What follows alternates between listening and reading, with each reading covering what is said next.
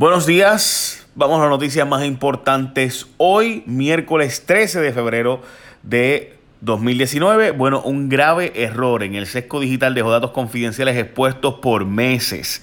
Y es que los datos de todos los conductores en Puerto Rico estuvieron expuestos y fáciles de conseguir por cualquier hacker que supiera herramientas mínimas, porque resulta ser que desde julio me escuchó bien, desde julio del año pasado se sabía que había un glitch en la aplicación que dijeron que la habían hecho estudiantes de la Universidad de Puerto Rico Bayamón y eso fue falso.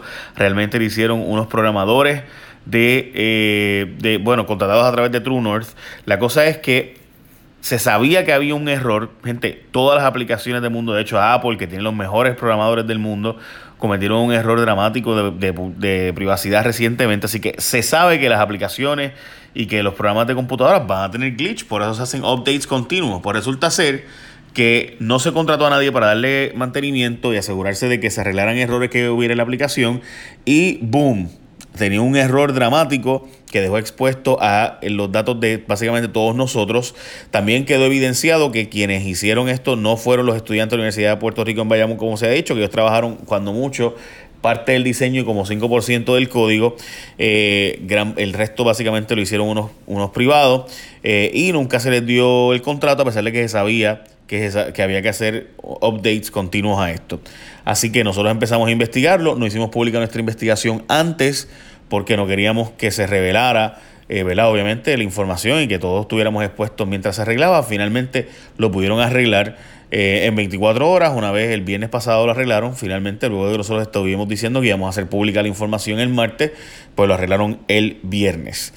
El Capitolio gasta miles de dólares en bustos de Alejandro y Fortuño. No sabemos la cantidad exacta. Eh, nos han dicho que diversas fuentes que son 50 mil dólares, eh, pero no han confirmado la información. Eh, básicamente, o sea, se sabe que va a ser los bustos, se sabe que se hicieron, se sabe que eh, van, a, van a hacerlo, van a presentarlos, pero no sabemos exactamente cuánto costaron. Eh, lo cierto es pues, que una pregunta legítima que no quisieron contestar porque preguntamos en la Cámara, preguntamos al Senado, preguntamos a gente de prensa de la Cámara, prensa Senado, Gerón eh, Muñiz, el superintendente del Capitolio, prensa del superintendencia del Capitolio y nadie quiso contestar la orden de compra. Bueno, Rivera Chat sigue politiqueando mientras gastan dinero en esculturas y plazas para los creyentes. Chats dice no estar de acuerdo con el recorte de los presupuestos de agencias fiscalizadoras, pero obviamente eh, el gobierno tiene que tomar una decisión. De nuevo, él le echó la culpa a la Junta, todo el mundo le echa la culpa a la Junta, pero aquí usted puede decidir cortar a otro lado y darle dinero a esas agencias como ética gubernamental y contralora que él dice que se esté en contra de que le corten presupuesto a ellos. Pues chévere, pero la forma de resolver eso sería en todo caso pues él cortando donde no hace falta dinero. Por ejemplo, ahora mismo hay un montón de edificios públicos que se rentan eh, a privados, o sea, el gobierno le paga renta para usar edificios a gente que realmente no necesita porque bien pudiera mañana mismo el gobierno mudarlo a una escuela pública y no pagar renta y ahorrarse millones y millones y millones de dólares que son cientos de millones de dólares que se pagan en renta en Puerto Rico. Y lo mismo ocurre con los contratos de tecnología que ya ustedes vieron. Así que alternativas de cortar gastos hay. O sea es cuestión de, pues, de redirigir que no quieran es otros 20 pesos. Bueno, gente, la Autoridad de Energía Eléctrica está planteando un aumento sustancial a la luz, cerca de 20%, y es que el precio de la energía subiría para el verano 24 centavos kilovatio hora, lo que significaría que si pagas 200 pesos vas a pagar cerca de 240. Y esto porque la autoridad está solicitando ahora mismo a la Comisión de Energía un aumento para hacer sus plantas nuevas, que va a ser dos plantas en San Juan, no una, gente como se había dicho antes, sino dos. De hecho, la nueva de San Juan sería parecida a Ecoeléctrica y tendría un gasoducto hacia Palo Seco. También harían otra planta de gas natural en Yabucoa, otra de gas natural en Mayagüez, una de gas licuado en Bayamón. Eh, así que todo eso, más pagar la deuda, podría subir hasta 24 y 25 el año que viene el kilovatio hora. Y además de eso, se está planteando la posibilidad de un impuesto al sol que subiría a 22 centavos el kilovatio hora el costo de cada una de las personas que se desconecte de la autoridad y lo haga a través de placas solares en su casa.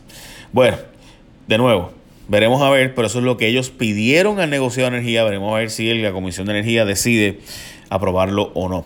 El director del FBI en Puerto Rico anunció que su agencia reconoce los peligros que hay en la isla y que están asignando más agentes para Puerto Rico. Douglas Les pidió más recursos después de los eventos violentos que vimos a principio de año. Así que buena noticia, ¿verdad? Que tenemos más agentes. Esperemos que sea para bien y demás. De hecho, el FBI estuvo entrevistando a los empleados fantasmas del Capitolio, pero Tomás Rivera Chats decía que estos eran balas al aire. Bueno, pues si eran balas al aire, pues resulta ser que eh, fueron balas bastante malas porque fueron bastante cesteras. Pero en fin, eh, Rivera Chats que había dicho eso de que eran balas al aire, pues subimos que el FBI tiene declaraciones juradas y entrevistado a empleados del negocio de crepas en Humacao, quienes admitieron que se les pagaba en efectivo y que aunque aparecían como empleados del Capitolio, nunca rindieron trabajo para la oficina de legisladores. Recuerde que si usted le toca la puerta el FBI, no les mienta. De hecho, usted puede llamar a su abogado y no contestarle preguntas pero si le va a contestar las preguntas, no le mienta. Eso es todo. Bueno, bonistas del patio nos tenían una sorpresita, quieren que le paguemos 7 millones de billetes de sus abogados. Y es que están pidiendo que el gobierno les reembolse 7 millones de dólares a los bonistas del patio, por supuesto gastos de abogados, pero, y el gobierno dice, sí, sí, yo se los voy a dar, pero detallito, eh, no aparecen los abogados de ellos por ningún lado en el pleito, no aparecen negociaciones por ningún lado, así que nadie sabe la razón por la cual el gobierno le quiere básicamente regalar 7 millones de dólares a esta gente, eh, pero según lo que se ha presentado, ni siquiera tuvieron parte de las negociaciones y demás. Así que Taylor Swain paró el pago y pidió más información para que los ministros del patio justifiquen su pedido.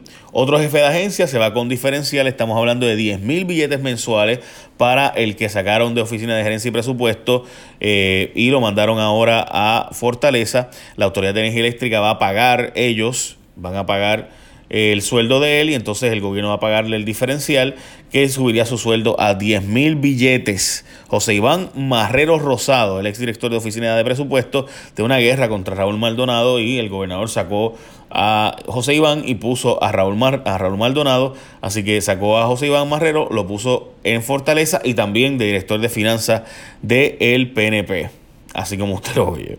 10 mil billetes, mi hermano. Bueno, sin chavos para el dragado de embalses, los embalses de agua de Puerto Rico perdieron entre 10 y 20%. Obviamente, las inundaciones dramáticas que provocó el huracán y la sedimentación, pues provocó que se llenaran esos embalses, esas represas de sedimento, y no hay chavos ahora mismo para hacer el dragado, ni los permisos tampoco, de hoy. Así que la sequía que tenemos ahora, pues ya usted sabe, tiene un serio riesgo de que realmente no sabemos, o sea, tenemos menos capacidad para almacenar agua, porque lo que hay es sedimento ahí. Dan a conocer el reglamento de tragamonedas. Estamos hablando de que el, reglamento de las máquinas tragamonedas, está los, los 37, los, los melones, eh, los tarzanes también, cuando usted va a echar las pesetas allí en la gasolinera, supermercado, lo que sea, pues dentro de los requisitos plasmados en el documento se encuentra que no podrán haber más de 10 máquinas en un establecimiento, que tampoco se puede permitir que estén ubicadas en la parte de afuera del negocio y tienen que estar cuando menos a mil pies de un hotel con casino. So, en el escrito también dice que están plasmados que las máquinas no pueden representar el único ni mayor ingreso de una actividad comercial del establecimiento, etcétera. Y los premios para los jugadores tienen un límite de mil dólares y luego de los primeros 500 se le tendrá que pagar a Hacienda un impuesto de 2%. Además, obviamente, los casinos están quejando, ¿verdad? Por razones obvias, porque a ellos les cuesta 13 veces más operar cada máquina por todas las regulaciones que tienen. Los hoteles dicen, pero, pero a mí me pone muchas más trabas. Bueno, Piden que le paguen dinero de gasolina y comida a maestros que viajan a coger talleres. Resulta que la asociación de maestros está diciendo, mira, nos están obligando a ir a coger talleres, lo cual está chévere. Pero además de todo, pues que nos paguen eh, parte de los gastos, particularmente por la transportación, por ir allá y demás. Así que ellos se trasladan a otros pueblos y regiones para tomar adiestramientos, pero no le pagan ni la comida, ni ya usted sabe, que se les pague por unos dietas, millajes y peajes que es lo normal en toda la industria. Usted va a una actividad del trabajo, pues se le paga por esa por, la transportación, ¿verdad? hacia el trabajo. Le, van a radicar un caso a policía que investigó muerte de celador. Ustedes saben que había este celador estaba en la parte de atrás de la guagua eh, donde murió eh, después de tener lo que aparenta ser un accidente, según la autopsia, pues resulta ser que el cuerpo de Chevres que apareció en la parte de atrás de la guagua, en el interior, van a radicarle cargos a la gente, aparentemente eh, de. Tras el asunto de no haberlo encontrado a tiempo. El cáñamo es lo que hay para Puerto Rico, cáñamo por si acaso es el hemp, pues se está siendo legalizado finalmente el hemp en la isla, eh, no solo en Puerto Rico, sino en todo Estados Unidos y el gobernador está ayudando y facilitando a que se pueda hacer hemp eh, en Puerto Rico, que tienen veintipico mil productos que se puede hacer de hemp o básicamente el tallo del cannabis. Así que veremos a ver. Lo que cierto es que estamos hablando de que el hemp tiene bien bajitos niveles de THC, así que no hay ninguna razón por la cual habría que tenerle repelillo al hemp. Nunca tuvo sentido eso. Bueno, empleados federales piden que el gobierno actúe rápido. Varios grupos sindicales que representan empleados federales están haciendo un pedido al gobierno de que actúe rápido con ayudas en caso de que el gobierno federal vuelva a cerrar este viernes.